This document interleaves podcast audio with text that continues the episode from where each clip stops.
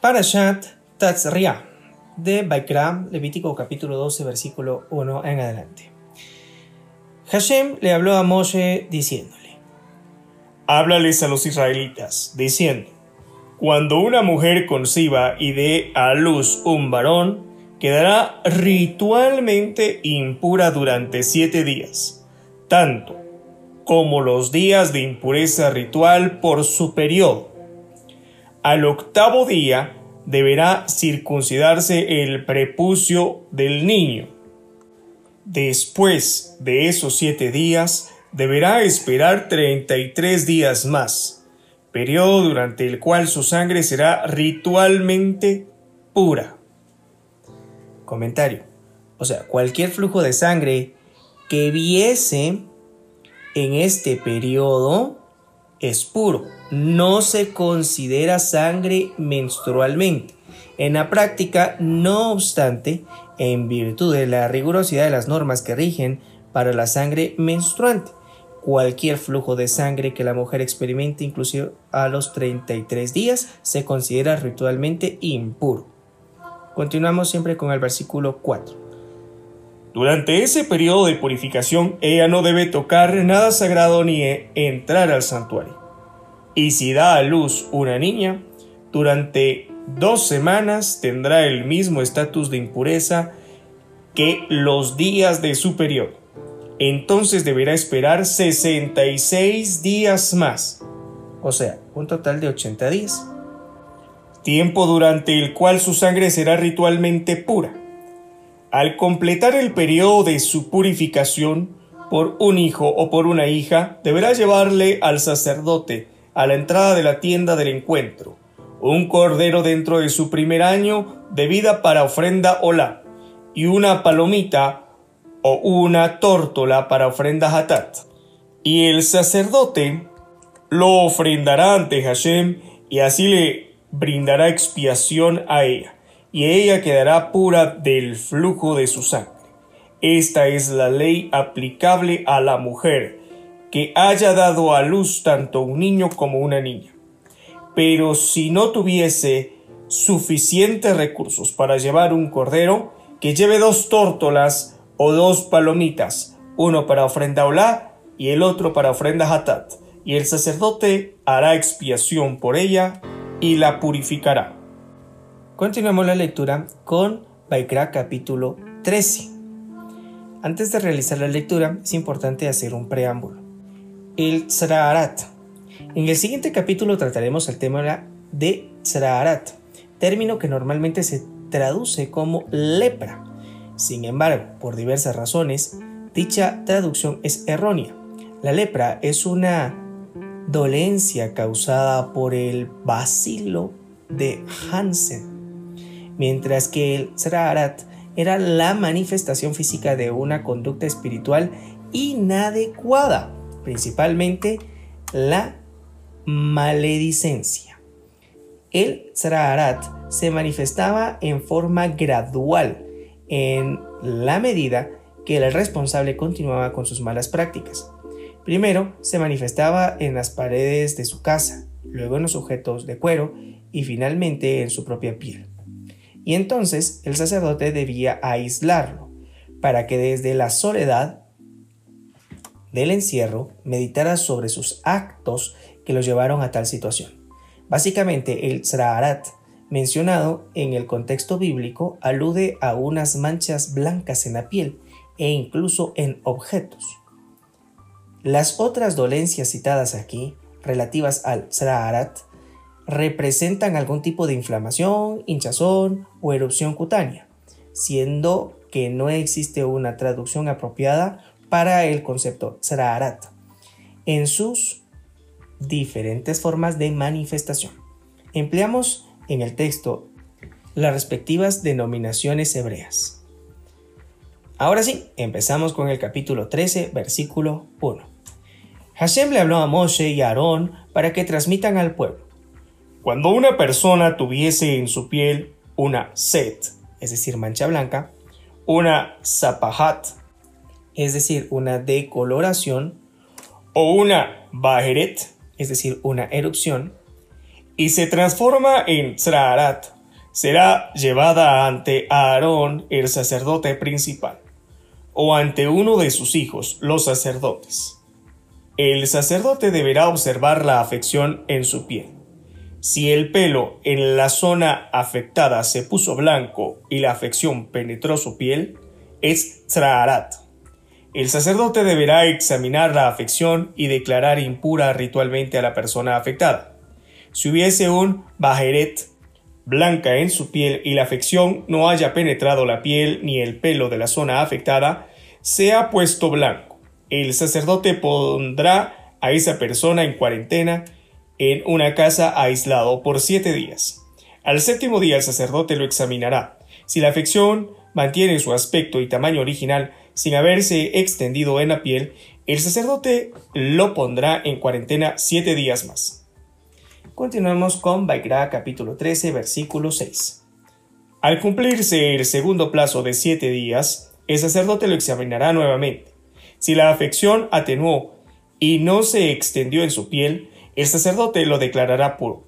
Se trata de una mispahat, es decir, una decoloración cutánea. Deberá sumergir su cuerpo y su ropa en agua y quedará puro. Pero si la mispahat, es decir, la decoloración, se hubiese extendido en tamaño después de haber sido examinada por el sacerdote para su purificación, deberá ser examinada nuevamente por el sacerdote. Si el sacerdote nota que la mispahat se extendió en la piel, el sacerdote lo declarará ritualmente impuro. Es afección de Tzraarat. Cuando se sospeche que una persona está afectada de Tzraarat, será llevada ante el sacerdote.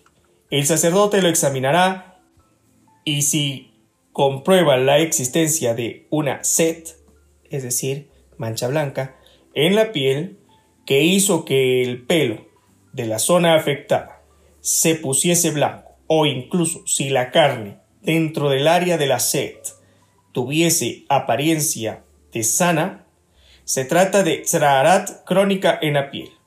Comentario. Pues una afección reciente se expande en forma concéntrica desde el centro hacia la periferia. Y en este caso, en el centro ya hay carne que tiene la apariencia de sana, lo que indica que la afección es crónica de larga data.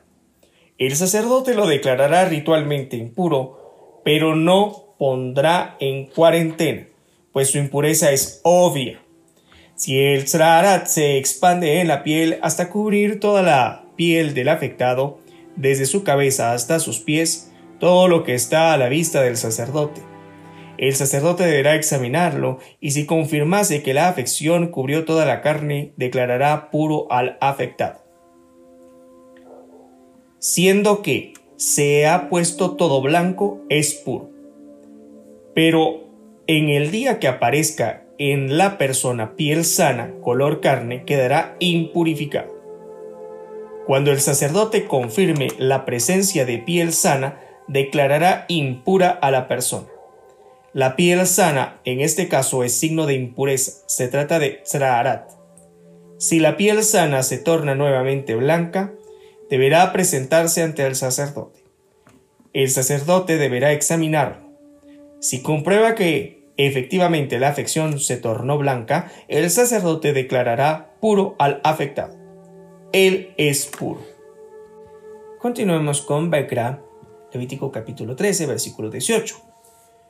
Cuando en la piel hay una inflamación que haya sanado, si en el lugar de la inflamación aparezca una sed, es decir, una mancha blanca, o una majeret, es decir, una erupción, blanca o rojiza, deberá ser examinada por el sacerdote.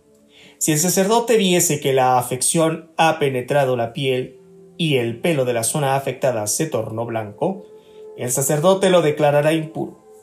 Es afección de Zeraharat, que ha brotado sobre la inflamación. Pero si al examinarla el sacerdote viese que no hay pelo blanco en la zona afectada ni la afección ha penetrado la piel y se ha puesto de color blanco opaco, el sacerdote lo pondrá en cuarentena por siete días. Si la afección se expande en la piel, el sacerdote lo declarará impuro. Es una afección. Pero si la bajeret, es decir, la erupción, se mantiene y no se expande, es cicatriz de la inflamación. El sacerdote lo declarará puro. Continuemos con Baikra, Levítico capítulo 13, versículo 24. Si una persona tuviese una quemadura de fuego en su piel y en la quemadura brota una bajeret, es decir, una erupción, blanca, rojiza o solo blanca, el sacerdote deberá examinarla. Si viese que el pelo de la zona afectada se puso blanco y la afección pareciese haber penetrado la piel, se trata de tzraarat, que ha brotado en la quemadura. El sacerdote lo declarará impuro. Es afección de Tzraarat. Pero si al examinarla el sacerdote comprobase que no hay pelo blanco en la bajeret, es decir, la erupción, ni pareciese haber penetrado la piel y se ha puesto de color blanco opaco, el sacerdote lo recluirá durante siete días. El sacerdote examinará la afección al séptimo día.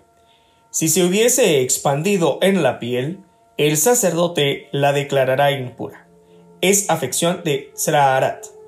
Pero si la Bajeret, es decir, la erupción, se mantuviera estable sin extenderse en la piel y se pone de color blanco opaco, entonces se trata de una decoloración por la quemadura y el sacerdote lo declarará puro pues se trata de la cicatriz de la quemadura. Continuamos con Baikra, Levítico capítulo 13, versículo 29. Un hombre o una mujer que tuviese una afección en el cuero cabelludo o en la zona de la barba, el sacerdote deberá examinar la afección. Si pareciese haber penetrado la piel y en ella hay pelos finos y amarillos, el sacerdote lo declarará impuro. Es netek, o sea, arat del cuero cabelludo o de la zona de la barba. Pero si al examinar la afección de neket, el sacerdote viese que no penetró la piel ni hay en él pelo negro, el sacerdote pondrá en cuarentena por siete días al afectado de netek. Al séptimo día el sacerdote examinará la afección y si viese que el netek no se extendió, ni hay pelo amarillo en él, ni penetró la piel, la persona se rasurará excepto el lugar del netec. Y el sacerdote pondrá en cuarentena al afectado de netec durante otros siete días. Al séptimo día el sacerdote examinará el netec. Si viese que el netec no se extendió en la piel ni penetró la piel, el sacerdote lo declarará puro. El afectado deberá sumergirse en una mikveh y también deberá sumergir su ropa y quedará puro. Pero si el netek se hubiese extendido en la piel, después de haber sido el afectado declarado puro, el sacerdote deberá examinar. Si viese que el netek se extendió en la piel, el sacerdote no tendrá necesidad de buscar el pelo amarillo, pues ya es impuro. Pero si el netek se mantiene estable y en él creció pelo negro, es señal de que el Netec ha sanado, es puro, y el sacerdote lo declarará puro. Si un hombre o una mujer tuviese en su piel forúnculos blancos, el sacerdote deberá examinarlos. Si resultase que los forúnculos fuesen de color blanco opaco, se trata de un boac, es decir, una simple erupción, que brotó en la piel y es pura. Continuamos con Baikra, Levítico capítulo 13, versículo 40. Si a una persona se le cae, por ejemplo, el cabello de la parte de atrás de la cabeza, en esa zona que perdió cabello es calvo y queda puro. Comentario, o sea, queda puro en cuanto a la afección netec. Esto significa que a esa parte de la cabeza no se le considera más como una zona de vello, sino como de piel común del cuerpo. La diferencia es la siguiente. Hasta el versículo 28 consideramos las afecciones de la piel, excepto en las zonas de vello. A partir del versículo 29 consideramos las afecciones específicas de las zonas de vello.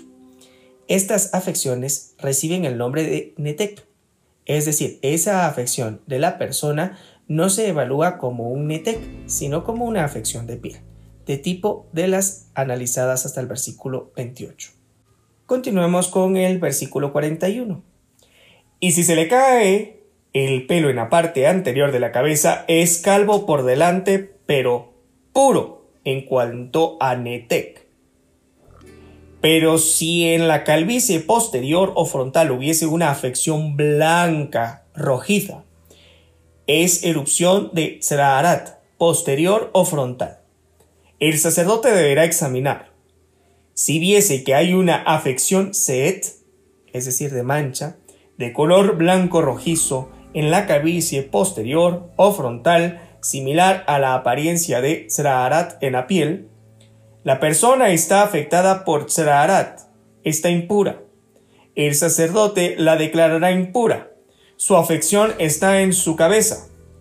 Un hombre afectado de Tzraarat, que tuviese la afección, deberá llevar la ropa rasgada, deberá dejarse largo el pelo de su cabeza, deberá cubrir su cabeza hasta los bigotes. Impuro, impuro. Deberá gritar para evitar que se acerquen a él mientras dure la afección está impuro. Y puesto que está impuro, deberá vivir solo fuera del campamento. Comentario. Una de las causas del Srarat es la maledicencia y la propagación de rumores. Los rumores pueden provocar la enemistad entre dos personas e incluso la ruptura de una pareja. La persona que provoca que dos individuos se aíslen mutuamente también él merece quedar aislado. Por eso, un afectado de Tzrarat, a diferencia de otras personas impuras, debía recluirse. Ahora continuamos con el versículo 47. Esta es la ley. Cuando una vestimenta tuviese afección de Tzrarat, ya sea vestimenta de lana o de lino, ya sea que esté en cualquier lugar del tejido de lino o lana, tanto en la urdimbre como en la trama, o en el cuero, o en cualquier objeto de cuero. Si apareciese una mancha de color verde fuerte o rojo fuerte en la vestimenta, o en el cuero, o en un tejido, tanto en la urdimbre como en la trama, o en cualquier objeto de cuero, es afección de Sraharat, y deberá ser mostrada al sacerdote. El sacerdote deberá examinar la afección y aislar el objeto afectado por siete días. Al séptimo día deberá examinar nuevamente el objeto afectado. Si la afección se hubiese extendido en la vestimenta o en el tejido, tanto en la urdimbre como en la trama, o en el cuero, o en cualquier objeto de cuero, esa afección es rarat degenerativa y el objeto es impuro. La vestimenta, la urdimbre o la trama de lana o lino o cualquier objeto de cuero en que se manifieste la afección debe ser quemada a fuego, pues se trata de tzrarat maligna. Si al examinarla el sacerdote comprueba que no se extendió en la vestimenta o en la urdimbre y en la trama del tejido o en cualquier objeto de cuero, entonces el sacerdote mandará lavar el artículo que tuviese la afección y lo aislará siete días más. Continuamos con Baikra, Levítico capítulo 13, versículo 55. Después de que la prenda haya sido lavada, el sacerdote deberá examinar la afección. Si viese que la afección no ha cambiado de color ni se ha extendido, igualmente es impura. Deberás quemarla al fuego. Es una afección penetrante en su vestimenta nueva o en su vestimenta desgastada. Pero si al examinarla el sacerdote viese que la zona afectada se opacó después de haber sido lavada, entonces la arrancará de la vestimenta o del cuero o de la urdimbre o de la trama. Pero si la mancha volviese a aparecer en aquella vestimenta, o en la urdimbre o en la trama, o en cualquier objeto de cuero, se trata de una erupción. En tal caso deberás quemar a fuego el objeto que presentase la mancha. En cambio, si la vestimenta o el urdimbre o la trama o cualquier objeto de cuero es lavado y la mancha desaparece, deberá ser sumergido nuevamente y quedará puro.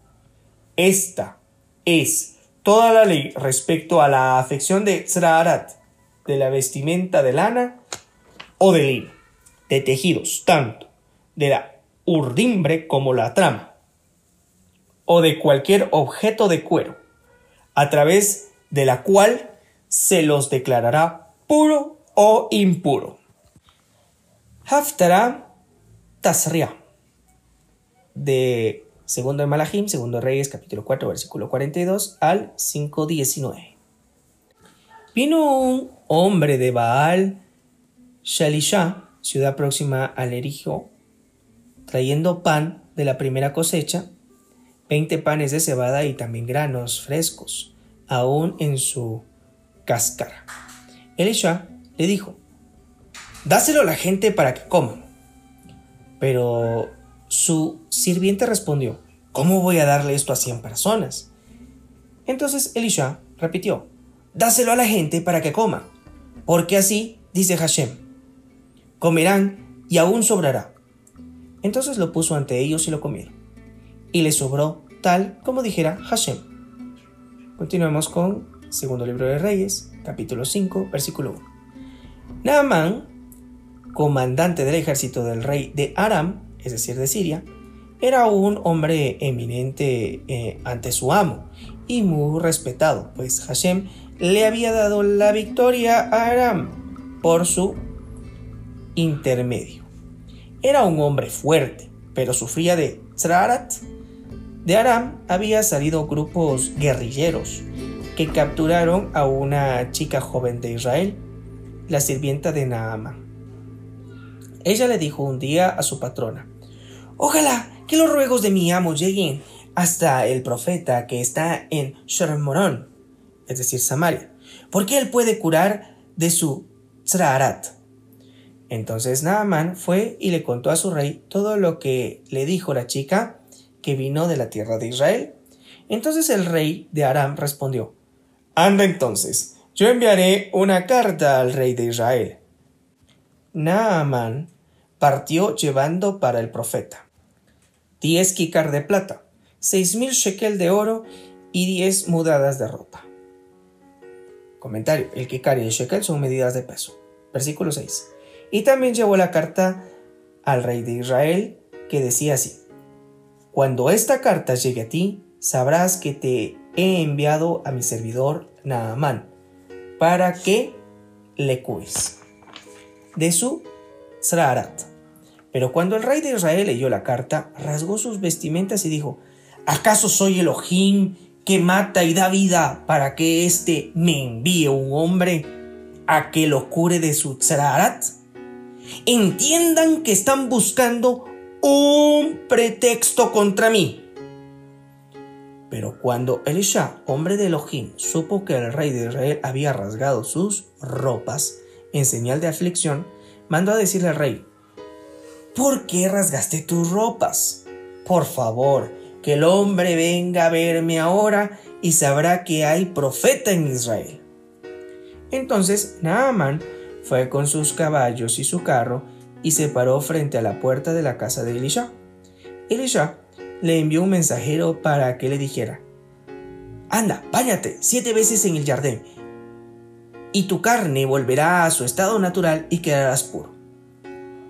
Pero Naaman se enfureció y se fue diciendo, yo pensé que iba a salir a recibirme y que de pie iba a invocar el nombre de Hashem Solohim y que iba a pasar su mano sobre la parte enferma y que así me curaría del Tzraharat. ¿Acaso los ríos Amaná y Parpar, los ríos de Damasek es decir, Damasco, ¿no son mejores que todos los ríos de Israel? ¿Acaso no puedo yo bañarme en ellos para purificarme? Muy enojado dio la vuelta y se fue de allí. Entonces se acercaron a él sus sirvientes y le dijeron, Señor nuestro, si el profeta le hubiera ordenado hacer algo difícil, ¿no lo haría usted? Pues con mayor razón, si solo le ha dicho, báñese y se purificará. Naaman fue y se sumergió en el jardín siete veces, tal como le dijera el hombre de Elohim.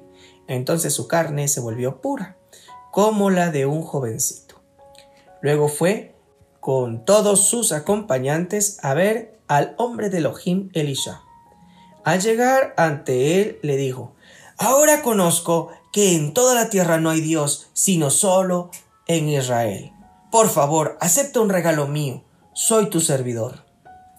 Pero Elisha le respondió, Por el Elohim viviente, ante quien yo estoy parado, no puedo aceptarlo.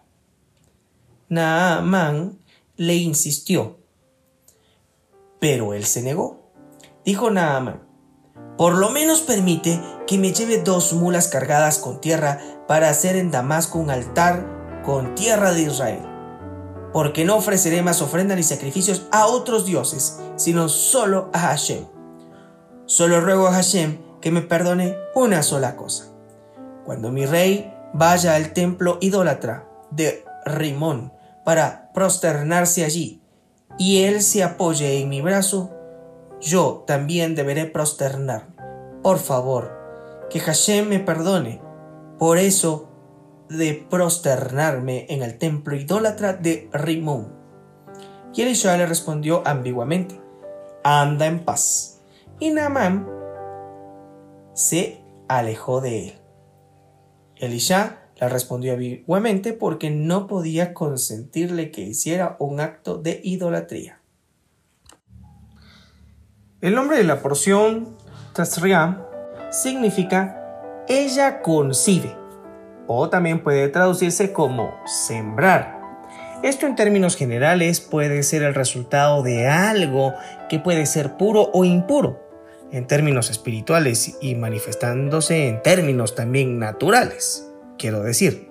Otra posible traducción es portadora de la simiente. Esto puede llevarnos a la reflexión del rol que tenemos en esta tierra. Tomando el fundamento del significado del nombre de esta porción, surge la pregunta, ¿puede ser posible que una mujer quede impura al dar a luz? La impureza y pureza son energías que envuelven a las personas. Esas energías pueden acercarnos o alejarnos del Creador con mucha facilidad.